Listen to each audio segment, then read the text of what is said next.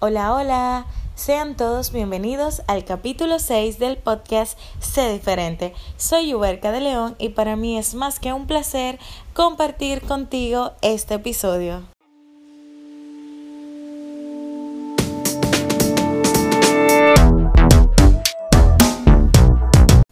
Hace varios días en la plataforma de Instagram publiqué una historia que cuando vi la persona, la primera persona que la publicó, me quedé pensando bastante en el impacto que tuvo esa pregunta en mi vida en ese momento. Recuerdo yo que eran las 8 de la mañana, iba camino al trabajo y al leer esa pregunta me quedé pensando dos segundos para yo responder si sí había cambiado algo o no. La verdad, sé que muchos de ustedes, yo también la publiqué y se mencionó a la persona, y muchos de ustedes comentaron que no. La verdad es normal porque muchas veces simplemente estamos leyendo las historias, lo hacemos rápido, no nos detenemos o no nos concentramos para nosotros verificar exactamente qué es lo que se nos está cuestionando. Pero la gran mayoría, el 95%, publicó que sí. Y yo pensando en eso específicamente, que de una manera u otra, aunque haya sido tan negativa, la pandemia nos ha traído muchos beneficios a nosotros como seres humanos que somos. Y de una manera u otra, aunque nos perjudicó en gran medida en el aspecto social, nos benefició en lo personal, en nuestra vida diaria, en nuestro ser, en nosotros poder conectar con eso que teníamos tiempo que no conocíamos y es tu ser interior, lo que tú eres en el interior, lo que tú no dejas mostrar o que tú no te detienes un minuto a pensar y a cuestionar de que tú debes de tratar de relacionarte con esa persona que vive dentro de ti, que eres tú mismo, porque nosotros perdimos durante todo ese tiempo como la capacidad de relacionarse con tu propio ser y solamente vivíamos relacionándonos con la sociedad. Y solamente basta tú recordar los tiempos posteriores a la pandemia, que nosotros simplemente pensábamos en, oh, este fin de semana me voy a juntar con mis amigas, voy a hacer algo, voy a salir a tal lugar, voy a ir a tal restaurante a cenar, voy a ir de compras. O sea, todo estaba relacionado con el exterior. Pero, ¿dónde quedabas tú? Y por eso llega la pregunta de la historia. Y hace tanto hincapié esa pregunta a nuestra vida que me gustaría que tomáramos dos minutos o los que usted necesite para usted pensar en la respuesta. Es para tomar esos minutos y reflexionar acerca de.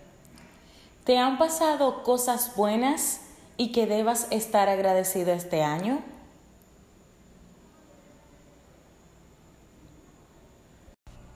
Para mí ese fue un año de bendiciones, porque a pesar de que me alejé mucho de la sociedad y de todas las cosas que antes para nosotros eran normales, pude conectar con lo que yo era, con quien yo soy, con las personas que verdaderamente importaban en mi vida, con mis familiares, esos que siempre estuvieron ahí viviendo con nosotros y que por una u otra razón no teníamos el tiempo de pasarlos con ellos. Ahora podemos hasta cenar, comer en familia. Sabemos que siempre van a existir los conflictos, pero solamente el hecho de tú convivir dos minutos con una persona a la que tú le tienes un aprecio significa mucho en la vida y hace que esos momentos sean los que tú vayas a ir almacenando para cuando tú pienses en esa persona, tú vas a pensar en esos momentos. No podemos negar que para muchas personas fueron tiempos difíciles, muchos familiares tal vez hayan muerto o simplemente la presión psicológica de esta pandemia trajo consigo mucha ansiedad y muchos trastorno a las personas, ya que no supieron controlar su ansiedad y la inseguridad que nosotros presentimos en las calles, en todos lados. Y es una inseguridad que no se había visto en muchos tiempos porque siempre cuando tú sales a las calles tienes miedo de que te pase un accidente, de que alguien te vaya a robar o algo.